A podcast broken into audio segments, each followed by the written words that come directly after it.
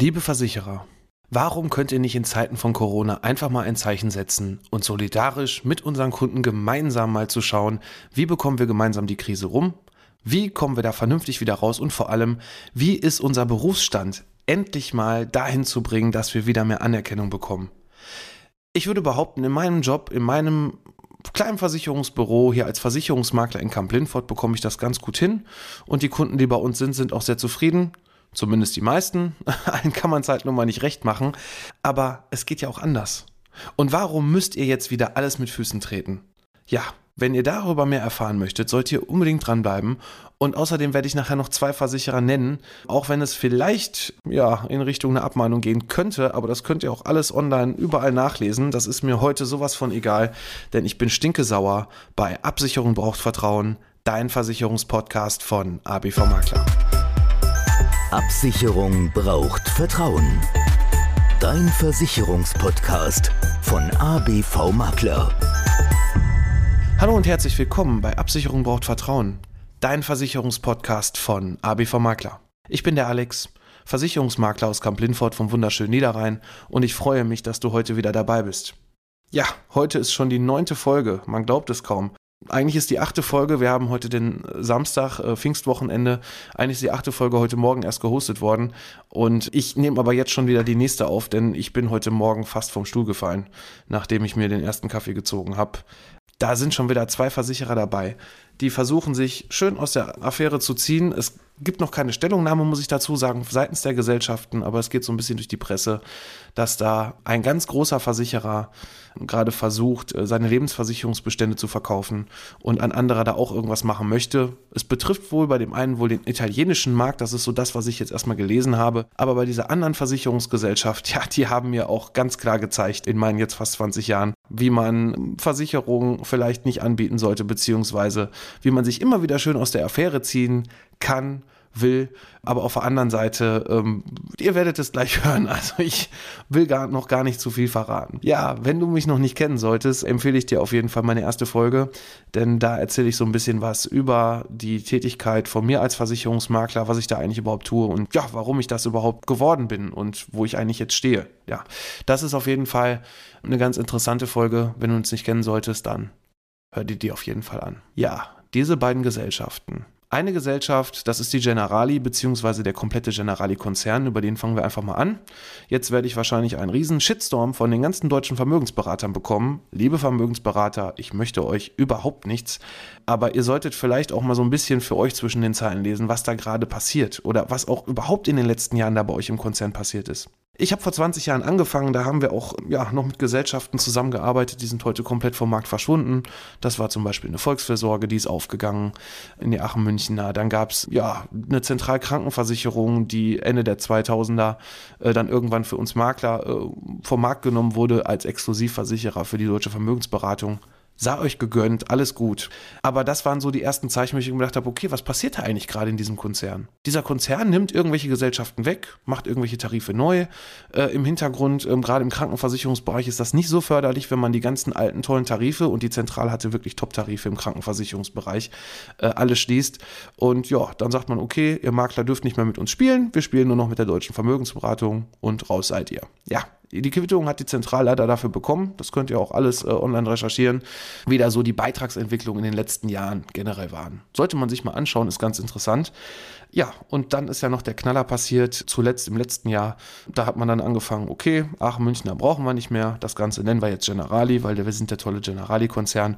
Und dann verschwindet dieser Name. Kann man mal machen. Für uns Versicherungsmakler ist eins passiert. Wir hatten vorher die Generali-Versicherung, die heißt jetzt Dialog. Dialog gab es aber schon mal irgendwann bis Ende der 90er, Anfang der 2000er. Da gab es noch eine Dialog-Sachversicherung. Die gibt es jetzt wieder. Warum macht man das? Warum nimmt man irgendwelche Namen wieder vom Markt, liebe Generali? Ich habe es nicht verstanden, warum er das tut. Ich muss sagen, die Dialog, das sind eigentlich die gleichen Leute von der, von der Generali, die im Maklerbereich vorher mit mir zusammengearbeitet haben. Ist ein guter Versicherer, machen einen sauberen Job, einen ordentlichen Job, arbeite ich auch immer noch gerne mit zusammen, aber immer mit diesem Geschmäckle dieses Generali-Konzerns oben drüber. Naja, gut. Würde ich mich wirklich freuen, wenn sich da mal jemand bei mir melden würde und mir das erzählen würde, warum man das alles so macht. Äh, für mich ist das alles eine große Verschleierungstaktik. So sieht es zumindest für mich aus. Das ist meine persönliche Meinung. Und ja, ich wünsche euch viel Erfolg bei dem, was ihr da tut. Aber gut ist das Ganze nicht. Und gut ist schon mal gar nicht, wenn ich heute Morgen lese, dass ihr einer der beiden Versicherer seid, die gerade versuchen, wieder irgendwelche Versicherungsbestände zu verkaufen. Im Lebensversicherungsbereich. Mensch, ihr habt den Leuten doch ja irgendwann mal ein Versprechen gegeben in einem Angebot. Ihr bekommt eine Rendite, ihr bekommt Überschüsse, ihr bekommt eine Altersvorsorge von uns und dann wollt ihr die irgendwohin ja einfach abgeben, weil ihr keine Lust mehr drauf habt, mit denen zu spielen. Wie war das denn noch mit der Generali Leben, die jetzt ja vorher die Ach Münchner Leben war, aber die alten Generali Leben Konzepte, die ihr da hattet. Beispielsweise auch meine Mutter, die hat Anfang der 2000er auch eine Rentenversicherung der Generali bekommen. Von mir. Ja, da war ich in der Ausbildung noch und mein Chef damals, Generali, ist ein super solider Konzern. Kann ja auch alles sein und die Versicherungsprodukte sind auch alle gut und die Überschüsse sind gut, das kannst du blind machen. Das habe ich dann auch gemacht. Und ja, was ist jetzt passiert? Ihr habt euren alten Bestand, weil, ja gut, das ist natürlich ärgerlich, wenn man eine Niedrigzinsphase hat und dann, ja, die Überschüsse, die man so irgendwann mal versprochen hat und die Garantien, die man den Kunden ja gibt, damit sie später was für die Altersvorsorge haben. Ja, wenn man da keinen Bock mehr drauf hat, dann verkauft man den ganzen Bestand einfach an irgendeine Auffanggesellschaft Proxalto und dann werden die Verträge ja verwaltet. Was für ein Bullshit. Meine Mutter hat ein Schreiben von euch bekommen, wie auch mit Sicherheit viele andere Kunden, wo drin steht, ja, es passiert überhaupt nichts, sondern wir behalten die Überschüsse, beziehungsweise, nee, wie war es nochmal sinngemäß? Ich muss gerade mal überlegen. Wir garantieren Ihnen, dass die Garantien auch bleiben. Ja, ist ja schön, wenn wir die Garantien bekommen. Aber so ein blöder Vertrag wurde irgendwann mal abgeschlossen und so wird er heute auch noch mal von meinen Kunden abgeschlossen, damit der Kunde auch einen gewissen Mehrwert bekommt eine gewisse Überschussbeteiligung zusätzlich noch Überschüsse äh, daran beteiligt wird, dass er Überschüsse bekommt und dann guckt, okay, Mensch, das Ding hat sich ja gelohnt. Ähm, ja, nur wenn die Angebote halt immer auf 7, 8 Prozent hochgerechnet werden, nachher nur 4 rauskommen, braucht ihr euch auch nicht wundern, warum ähm, die Kunden nachher verärgert sind. Naja gut, aber das ist ein ganz anderes Thema. Ich hoffe, du kannst mir hier noch folgen, aber ihr merkt, ich bin wirklich ähm, ja sehr verärgert. Und eigentlich, eigentlich ist es auch gar nicht so meine Art da jetzt irgendeinen Versicherer durch den Kakao zu ziehen, mache ich nicht. Mache ich auch nicht in der Kundenberatung. Der Kunde kann von XY Banania, von der Banania Gesellschaft zu mir kommen und seinen Ordner dahin legen. Ähm, ich gucke mir objektiv die Bedingungen an und meistens kann der Kunde selber in seinen Policen mitlesen, wo auch einzelne Fehler sind und so weiter. Also wirklich objektiv und nicht dieses, ja, die Versicherung ist aber doof oder dies oder das. Pff, interessiert mich gar nicht. Ähm, ja, das ist das eine. Ähm, das andere oder vielmehr die andere Gesellschaft, die heute Morgen mir auch sauer aufgestoßen ist. Ja, ihr blauen, großen, tollen Versicherungsvertreter von der Allianz, tut mir leid, dass ich euch jetzt hier auch nennen muss aber auch bei der Allianz dieses, ja, ich weiß nicht, diese Doppelmoral, die da immer wieder spielt. Ne? Äh, auf der einen Seite versprecht ihr dem Kunden, ihr seid der größte, schönste, tollste Versicherer, ja, ihr habt die tollsten Kapitalanlagen und ihr habt wirklich eine hervorragende Performance in eurem Investmentbereich. Da sage ich auch überhaupt gar nichts gegen. Ihr habt tolle Produkte. Aber ihr habt auch in euren Produkten reden wir nur mal über die, ja, über die Rentenphase, wo ihr dann mit einer Treuhänderklausel euren Rentengarantiefaktor dann so ein bisschen anpassen könnt, wenn dann die Überschüsse doch nicht so toll sind, wie es euch passt. Ja, das habt ihr schön eingebaut, super. Und die Kunden schließen das ab. Und wenn man sich die Angebote anguckt, ich habe da so ein paar Beispiele mal gegengerechnet und auch wirklich anhand von, von nackten Zahlen einfach mal äh, geprüft von Angeboten, die ihr da so in 2010, 2011, 2012 rausgegeben habt was da jetzt noch so an Hochrechnungen drauf sind. Und wenn ich mir dann noch die Treuhänderklausel im Hinterkopf, die ich, die ich im Hinterkopf habe, wenn ich mir die mal auf der Zunge zergehen lasse, dann frage ich mich wirklich, was bekommt der Kunde denn, wenn er dann 65, 67 oder wie alt auch immer ist, wenn er in Rente geht und die Rente ausgezahlt haben möchte? Dann könnt ihr die nochmal schön anpassen, damit er weiter mit dem Geld arbeiten könnt. Nee, tut mir leid, Liebe Allianz, nicht mit mir.